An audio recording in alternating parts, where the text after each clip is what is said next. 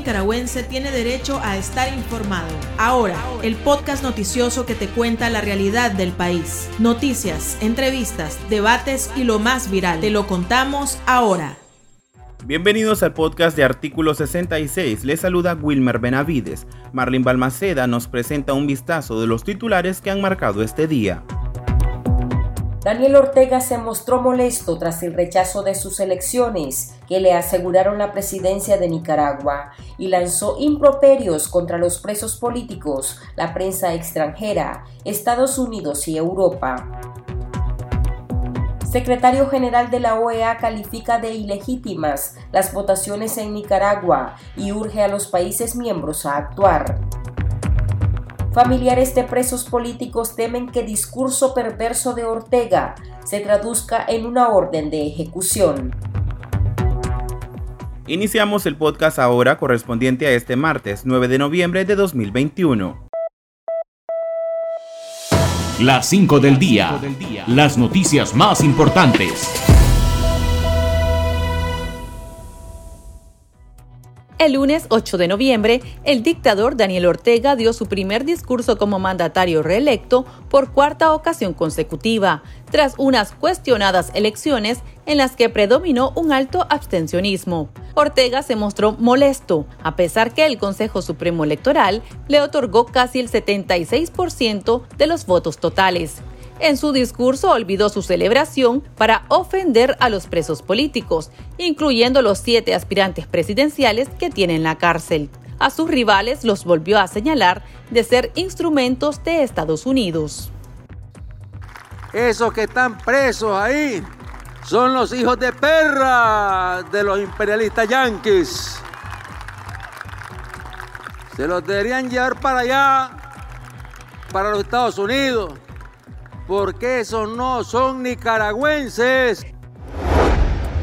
Daniel Ortega también acusó a España, a la Unión Europea y al Parlamento Europeo de fascistas, nazis e instrumentos de la política colonialista de Estados Unidos. De los líderes españoles dijo que son descendientes del franquismo. Ortega además aprovechó para apuntar contra la prensa extranjera, acusándolos de espías. El régimen aplicó a los corresponsales internacionales la misma censura que utiliza a lo interno del país, impidiéndoles la entrada a Nicaragua y no acreditándolos para cubrir las recientes votaciones. De decir que quieren venir a cubrir las elecciones. ¿Ah? Si nos viven echando maldiciones y quieren entrar a cubrir las, las elecciones. Ya sabemos. Son empleados de las agencias de inteligencia de los Estados Unidos de Norteamérica.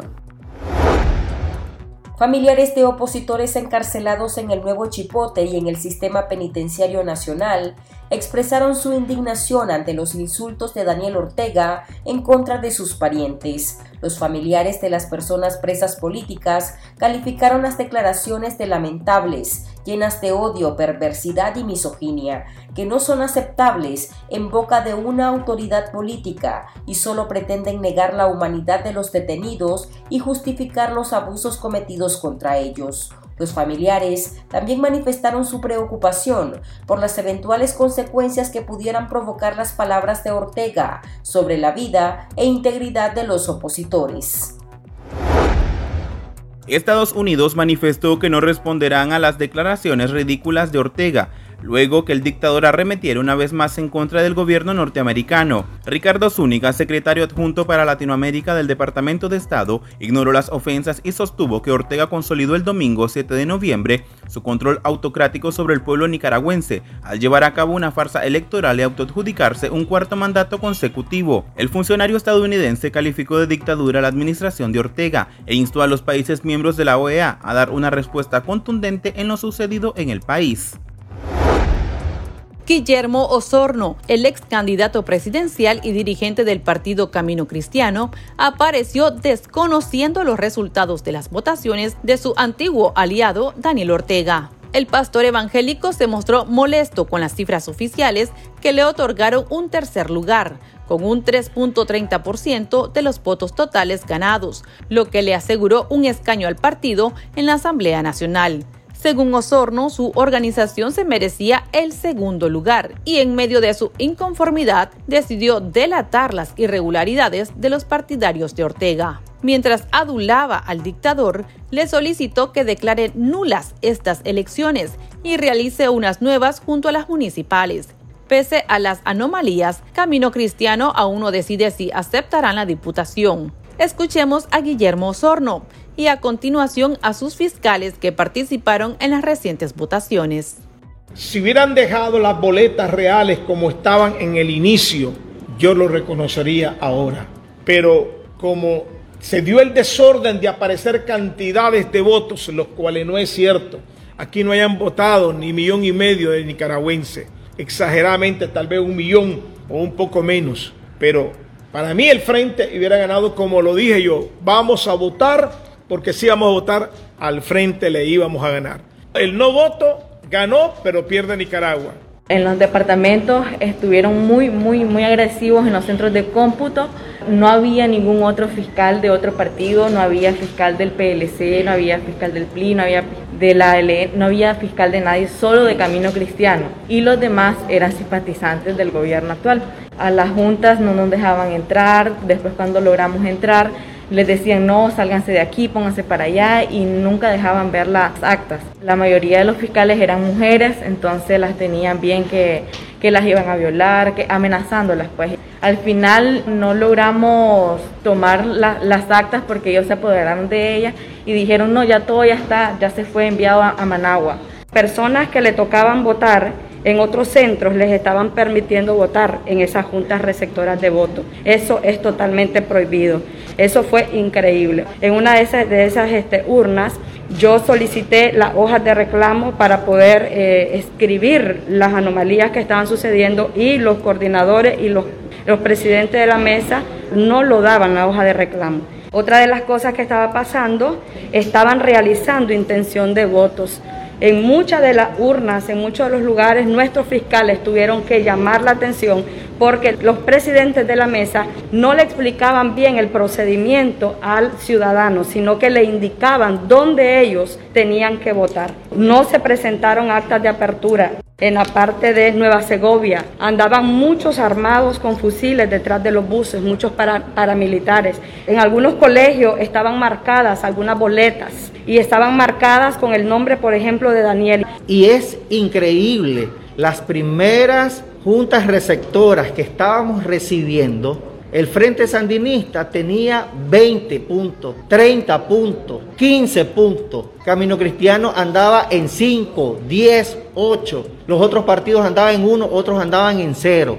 Y cómo es increíble que después de las 9 de la noche el sistema falla y comienzan a entrar boletas de las juntas receptoras donde el frente salía 150, 130, 120 Después de las 10 de la noche, otro fallo en el sistema que hubo y bajaron rotundamente todito el porcentaje de votos. No pudieron brindar, no pudieron tener respuesta de todas esas anomalías. El pulso. Le medimos el ritmo a la realidad.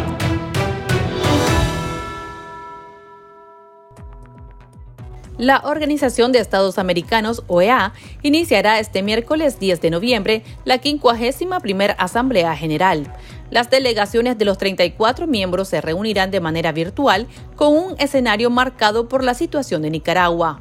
El secretario general del organismo, Luis Almagro, rechazó este día los resultados de las votaciones calificándolas de ilegítimas. Almagro instó a los países miembros de la OEA a responder a esta clara violación de la Carta Democrática durante la próxima reunión. El representante sostuvo su demanda con un informe de la Secretaría de la Democracia de la OEA que describe la erosión y quiebre de la democracia en el país y solicita a la comunidad internacional exigir la anulación de las elecciones en Nicaragua y hacer un llamado a la celebración de un nuevo proceso electoral. Este día también el movimiento campesino anticanal, liderado por Francisca Ramírez, hizo un llamado a los Estados miembros de la organización a desconocer las elecciones de Daniel Ortega. Los campesinos en el exilio también solicitaron al presidente de Estados Unidos, Joe Biden, firmar la ley Renacer, con la que impondrían más sanciones al círculo de poder de Ortega.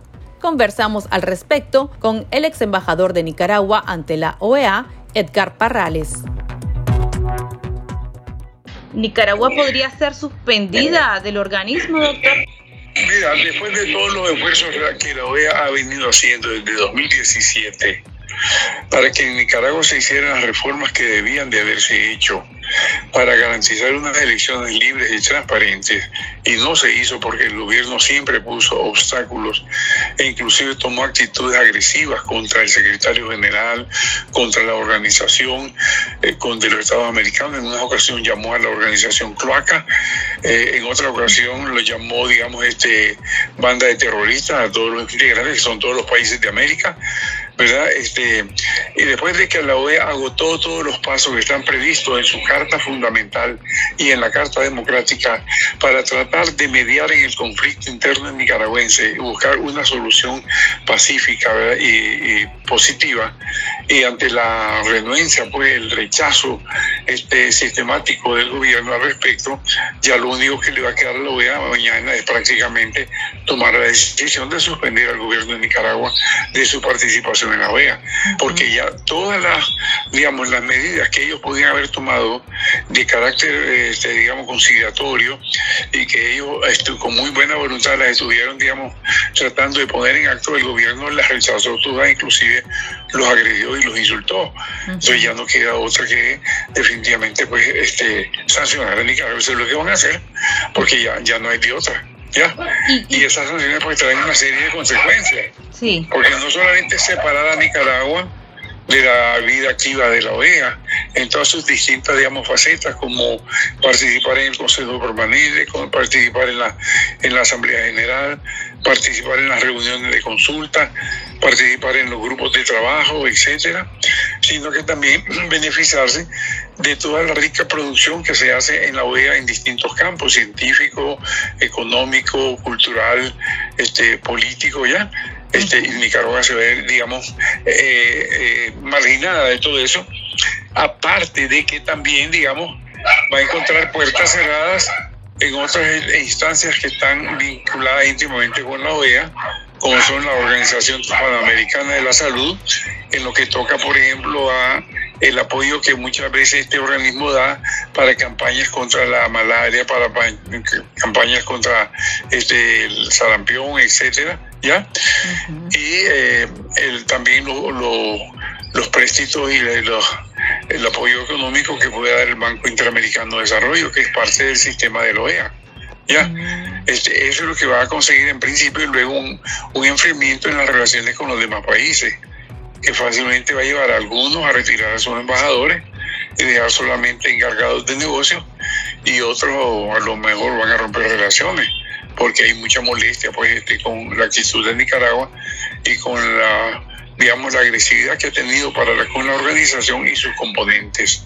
Eso es más o menos lo que se espera pues que va a pasar porque ya no hay otra otra digamos solución ya que se han agotado toditas las que la OEA podía haber utilizado. Bueno, ya usted nos adelantaba muchas de las consecuencias que podría traer que Nicaragua sea suspendida, pero ¿cómo se traduce todo esto en el día a día de los nicaragüenses, doctor?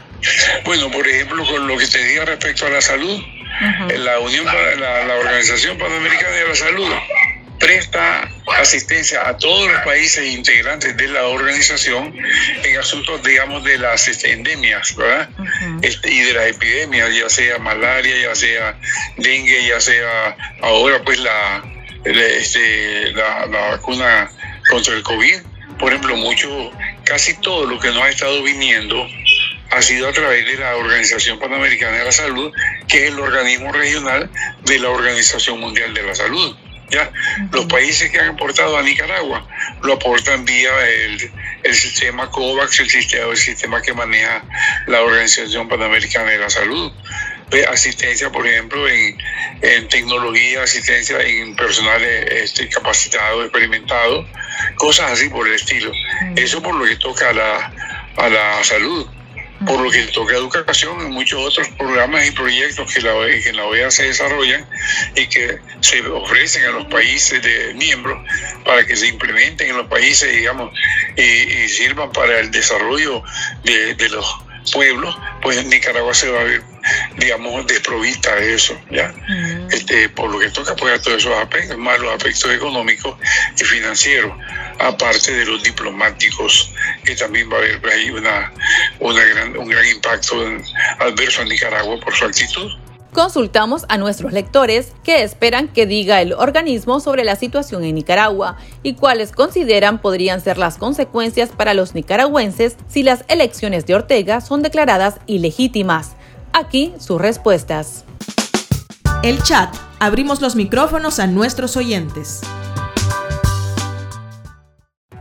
Bueno, yo opino que la OEA siempre va a sacar lo mismo, rechazar los resultados en una mayor parte de miembros. Otros se van a tener y algunos tres van a decir que son legítimas, pues ya sabemos quiénes son.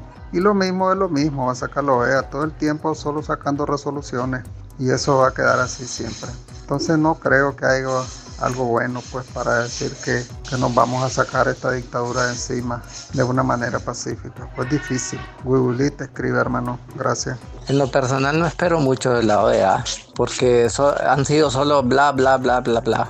Entonces no hay mucho que esperar. No hará mucho en el sentido de que van a esperar el tan afamado diálogo al que está convocando Ortega en conjunto con el empresariado, los cuales, a mi modo de ver, ya están cabildeando a nivel del Senado norteamericano, la Unión Europea y dentro de la misma OEA para que este supuesto diálogo goce de credibilidad y que sea bien visto por la comunidad internacional. No va a pasar nada, pues con todo lo que diga y todo lo que se pronuncie. Está bien que lo haga, no está mal, ¿verdad? Porque eso abona y ayuda a que a que los seguidores del gobierno de, Daniel y la Rosario, pues cada día se den cuenta que están más aislados. Pero el problema es que eso no quita el gobierno, eso no va a cambiar nada en el sentido de fondo. Espero que con el último zarpazo para consumar su, sus propósitos al señor Ortega y Murillo, todos los países del mismo y de Latinoamérica se hagan del lado de los nicaragüenses. Los representantes de cada país que estén, que se hagan del lado nicaragüense, no permitan manipulación del señor Almagro, porque sí desconfío de este señor.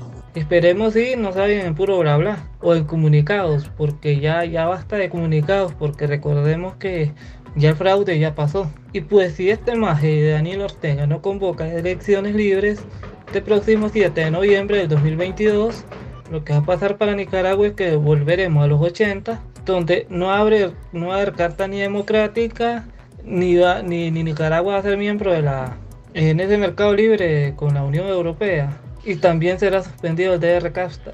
Entonces, para lo que viene para Nicaragua y los nicaragüenses es más miseria y hambre.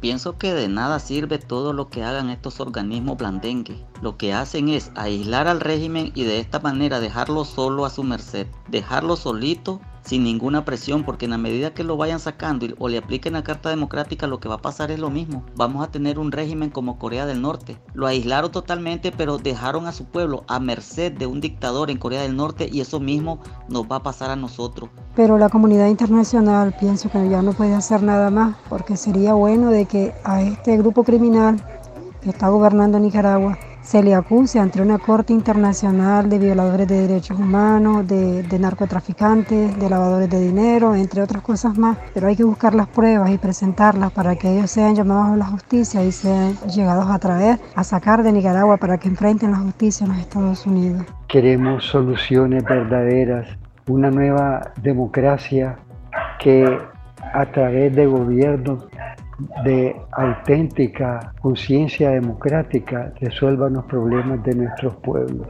Esperamos pues que Dios actúe en esa sesión de la OEA y que posiblemente pues aunque nos afecte, nos dificulte nuestra situación económica que cada día está más desgastada en nuestro país eh, debido pues a la injusticia y, a las situaciones anómalas muy terribles que hace este gobierno en nuestra nación, pero creemos que pues Dios utilice las herramientas que tenga que utilizar. Vamos a soportar un poco más porque creemos en una Nicaragua libre.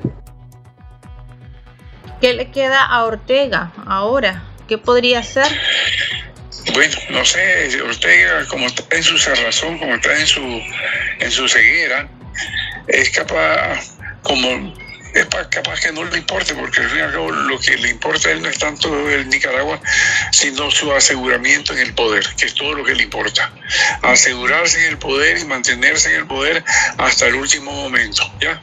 No le importa si el pueblo padece, no le importa si el pueblo tiene hambre, no le importa los problemas del pueblo. Ya ves cómo con la, con la pandemia del COVID, cómo lo, cómo lo han manejado, tan pésimamente que lo han manejado ya que es uno de los pocos países en donde la aplicación de la vacuna anda bien bajo, bien bajo. Lo ha dicho la Unión Panamericana de la Salud, y lo, ha dicho la Unión Mundial de la Salud también. Ya, este, Nicaragua con Haití y algunos países africanos andan a la saga, ¿verdad? En cuanto a la, eh, la atención al, al, problema de la pandemia del COVID.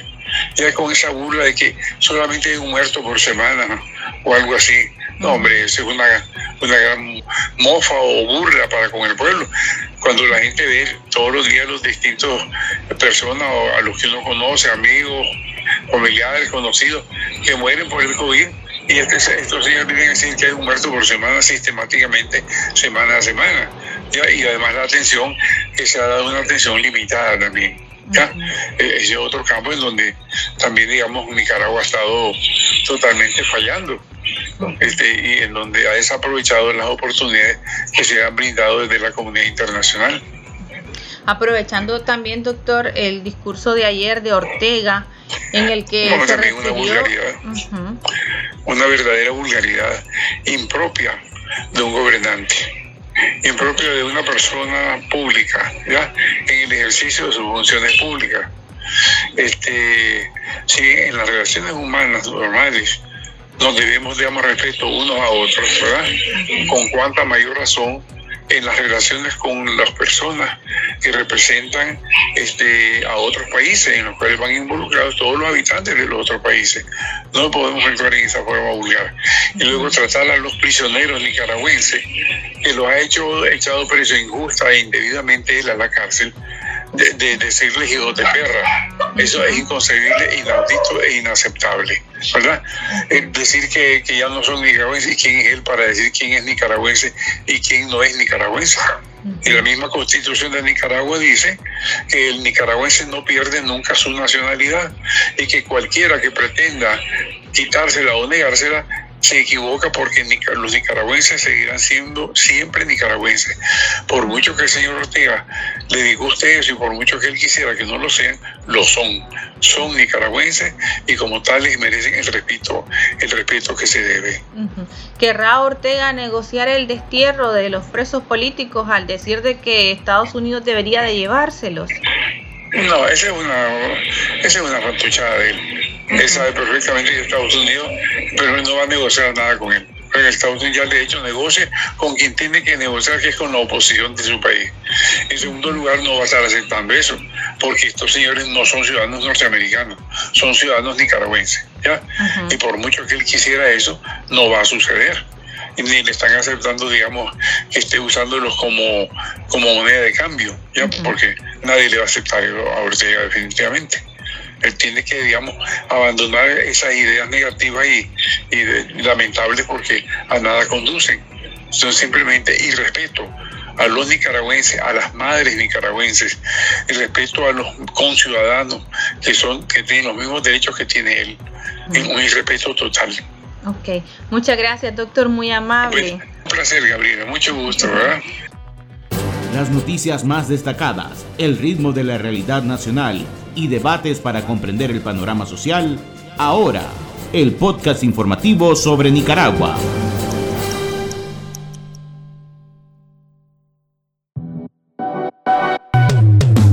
Tendencias, la viralidad de las redes sociales. El ex seguidor del Frente Sandinista Giovanni López Acevedo, conocido como Tropicón, volvió a hacer tendencia en las redes sociales por evidenciar el rechazo de los nicaragüenses a las viciadas elecciones del régimen de Daniel Ortega, el joven identificado como influencer sandinista que hace un año fue sacado a empujones del acto partidario del 19 de julio solo por transmitir en vivo a través de su página de Facebook, reapareció denunciando que los CPC andaban desesperados detrás de los militantes, obligándolos a asistir a las urnas. López asegura que ni siquiera él votó el 7 de noviembre, a pesar que también lo llegaron a buscar a la puerta de su casa. Escuchemos parte de su denuncia. Cuando Daniel ganó el del 2006 legalmente, cuando sí hubo una competencia electoral, los militantes sandinistas no, te, no tuvieron necesidad de andar de verga, sacando a la gente casi, si es que solo faltó que le fueran a dar la boleta hasta la puerta de la casa. Solo faltó que la gente que, trabaja, que, que estuvo trabajando en las elecciones llevara la boleta hasta la puerta de la casa y lo hicieran firmar ahí nomás. Es una vergüenza, loco. Y a mí, si yo fuera militante sandinista, me diera vergüenza decir que ganamos las elecciones con no sé cuánto porcentaje cuando todos los sandinistas andaban pegando carrera en los barrios, buscando a la gente, sacando a la gente para que fuera a votar. Eso más bien a mí me diera pena como militante sandinista. Ahora, Daniel Ortega ganó las elecciones, sí, tenés razón. Daniel Ortega ganó las elecciones, pero ahora te hago una pregunta. ¿Contra quién compitió Daniel Ortega? Yo te aseguro que al igual que yo, en la boleta electoral no conocíamos a ninguno de los candidatos presidenciales. Entonces, si Daniel Ortega ganó, ¿contra quién compitió? Contra alguien que nadie conoce contra candidatos presidenciales que absolutamente nadie conoce. No sean, no sean payasos y me van a disculpar la expresión. No me van a venir a decir que hubo bastante afluencia de votantes porque eso es mentira. Y quitémonos las máscaras, seamos sinceros. Nadie fue a votar, hermano. Si los únicos que fueron a votar fueron los mismos militantes sandinistas y la gente que a verga tiene que ir a votar porque si no pierden el trabajito. Porque si no les quitan la ayudita. Aquí termina el episodio de ahora de Artículo 66. Continúe informándose a través de nuestro sitio web www.articulo66.com. Síganos en nuestras redes sociales, nos encuentra en Facebook, Twitter e Instagram y suscríbase a nuestro canal de videos en YouTube. Hasta la próxima. La información veraz y de primera mano está ahora. No te perdás el podcast noticioso que te cuenta la realidad del país. Compartí y pasa la voz.